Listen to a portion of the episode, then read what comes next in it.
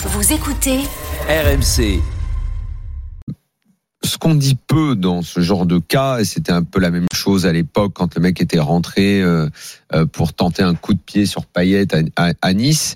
Mais restons sur ce cas très spécifique. Le mec marque un but, euh, se fait bousculer, peu importe la, la, la gravité. Et je vais même euh, raisonner par l'absurde en allant vers les crétins qui disent que c'est rien et qu'il fallait continuer le match parce que tout ça est pas bien grave.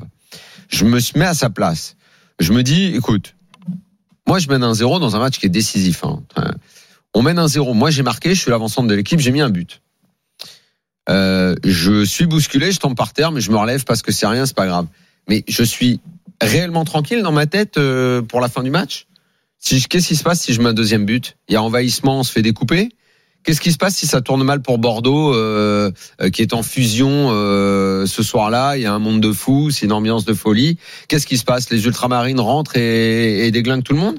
Comment je peux être persuadé que si je n'ai été que bousculé par Chiquet sur le premier but, sur un deuxième éventuel, est-ce que je suis libéré? Est-ce que, vu que la sécurité m'a montré à quel point elle était défaillante, est-ce que je suis tranquille derrière? Est-ce que je fais mon match tranquillement Il y a une derrière? accumulation d'événements qui ont fait que maintenant il y a une certaine fébrilité sur ces sujets-là. Il faut dire, et je, je crois que c'est un Vous pas raison. d'accord avec dis sur Non, mais euh, les effets que bien ça sûr, peut avoir Est-ce que le mec joue totalement tranquille après même les coéquipiers. Ce qu'on veut dire, c'est Ah que oui non, non, mais pas pas que lui. Ce Les coéquipiers, ils se disent, mais qu'est-ce qu'est-ce qui se Hmm. passe alors euh, si, si on gagne le match au, au fond? Ce que, ce que, ce que je veux dire, c'est que, c'est que effectivement, historiquement, même, euh, il y a beaucoup d'études en ce moment sur la savoir si la, la société française est plus violente ou pas. euh, euh, c'est des genre des Moi, je débats très pense qu'on atteint un niveau de sauvagerie qu'on a rarement atteint, à part au Moi, Moyen Âge, moi, évidemment. je, je pense qu'en en matière de football, en, en, en tout Euh, cas, Marseille Ajaccio, c'était par- pas loin du Moyen Âge. par rapport, ouais, Certaines scènes. par rapport aux, années- aux années 90 on en ou, parlera tout à l'heure. ou, euh, par rapport à moi ce que j'ai vu depuis 20 30 ans j'ai quand même le sentiment que les, les tribunes sont moins violentes mais mais c'est pas parce qu'elles sont moins violentes que la violence est, est plus supportable bien au contraire elle est d'autant plus insupportable qu'elle est, elle est peut-être moins fréquente et moins intense Ceci étant dit, Moi, elle est d'autant plus, différence. elle est d'autant plus insupportable, elle est d'autant plus insupportable que le problème, c'est qu'elle existe encore. On n'est pas, on n'est pas sur un cas. Là, je suis d'accord avec toi. Euh, si on rentre dans des considérations à ergoter, savoir si est-ce qu'il a mal, il a pas mal, est-ce que c'est du chiquet, c'est pas- du chiquet, c'est pas le problème. C'est pas le problème. Le problème, c'est que ça a eu lieu.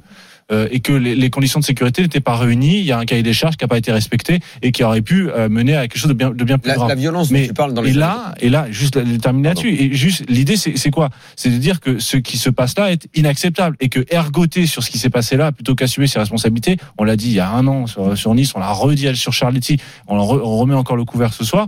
Le problème, c'est pas en réalité la gravité. La gravité, c'est un autre problème. Ce sont les conséquences. Mais le, le- le vrai problème, c'est la cause, d'où ça vient et pourquoi c'est arrivé à ce moment-là? la violence dont tu parlais, qui a existé années 80, années 90, qui pouvait euh, donner lieu à des batailles entre ultras, voire hooligans, euh, était tout aussi violente. Mais euh, pour moi, elle mettait aux prises des gars tarés qui avaient envie de se friter entre eux.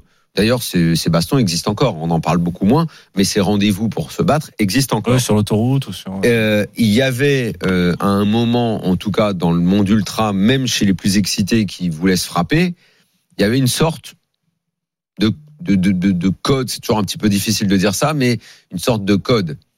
Là, quand je vois qu'on est capable de frapper un môme, euh, d'aller dans une loge, de mettre deux coups de poing à son père, de faire brûler les maillots, ça, les ultras et ou, ou même les hools à l'époque, je suis pas sûr qu'ils faisaient un truc pareil, d'aller Le- frapper le problème- un môme comme ça. Le problème, c'est que L'envahissement le de terrain, l'envahissement de terrain, comme ça s'est passé à Bordeaux, avec des mecs pas du tout contrôlés, ou euh, comme euh, l'année dernière euh, à Saint-Étienne ou à Nice où le mec rentre sur la pelouse pour aller foutre un, un- un coup de latte à paillettes ou ça ça arrivait pas. Ce genre de barbarie de sauvagerie c'était pas exactement la même chose. Là c'est il y a, y a plus de règles à partir du moment mais c'est comme tu vois dans la société. À une époque on n'imaginait pas qu'on pouvait taper sur un vieux Non, mais tu- quand tu sur, les- sur une vieille manie tout ce genre de faits divers. Ce genre de faits divers là sont nouveaux dans notre société. C'est pour ça que je parle de sauvagerie. C'est la sauvagerie c'est ça. Deux bandes rivales qui se tapent se- dessus pour moi c'est de la délinquance. Avant ils sont débiles et tout. Là moi je parle de sauvagerie. Ah. et c'est et je rejoins ceux qui parlent. Et Jérôme Fourquet en parlait ce matin chez Apolline de Malherbe. Je parle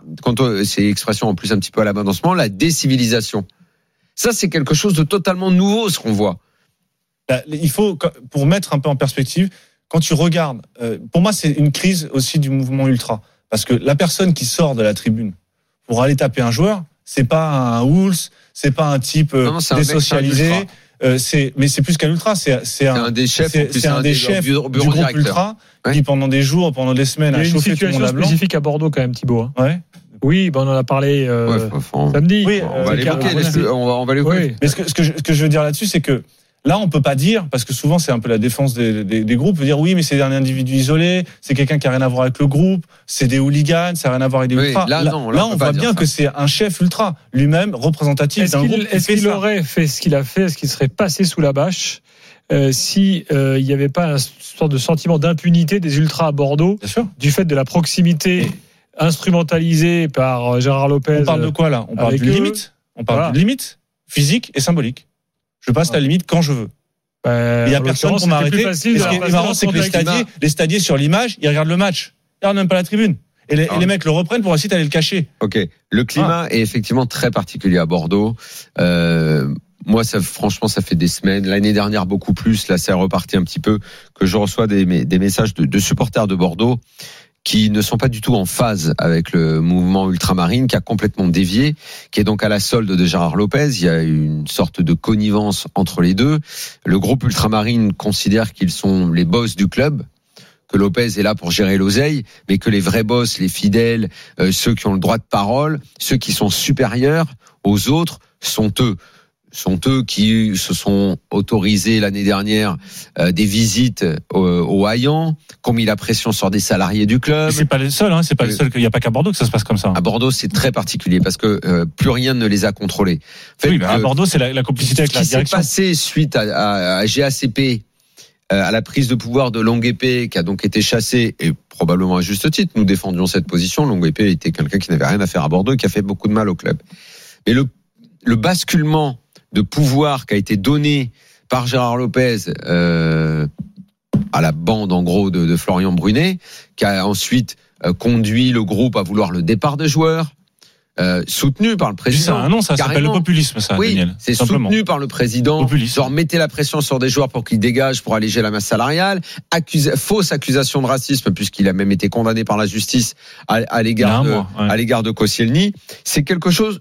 Je crois pas qu'on ait déjà vu ça dans un club de foot, ce qui s'est passé à Bordeaux. Et le Plus- dernier c'est plus épisode, raffiné, disons, à Bordeaux. Ça reste. Le dernier pas épisode, c'est donc- euh, un des membres du bureau directeur de, de la SOS, restaurateur, chef d'entreprise, qui traverse la France pour aller soutenir son club, qui pense qu'il peut rentrer sur la pelouse dans une soirée où l'excitation est à son comble. euh, ouais, section Haute-Savoie. Voilà. Ah.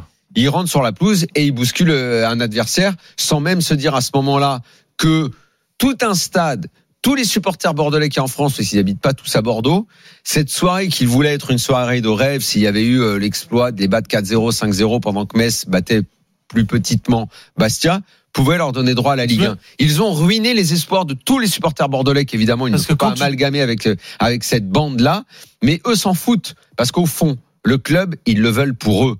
Ils veulent entrer au bureau directeur, ils veulent avoir des responsabilités au club. Disons que tu fais, tu fais, tu joues aux, aux apprentis après- sorciers quand tu joues avec ce, dans ce, avec ce genre de, Et après pub. ce, ce genre d'influence politique, euh, politique au sens large, c'est que tu, tu, tu, en fait, tu gouvernes en, en faisant plaisir à la plèbe. L'équivalent de la, la plèbe, ça s'appelle la définition du populisme. Sauf que là, la différence, c'est que c'est pas des électeurs, c'est des gens qui représentent personne, euh, qui sont une sorte d'avant-garde autoproclamée et qui représentent personne.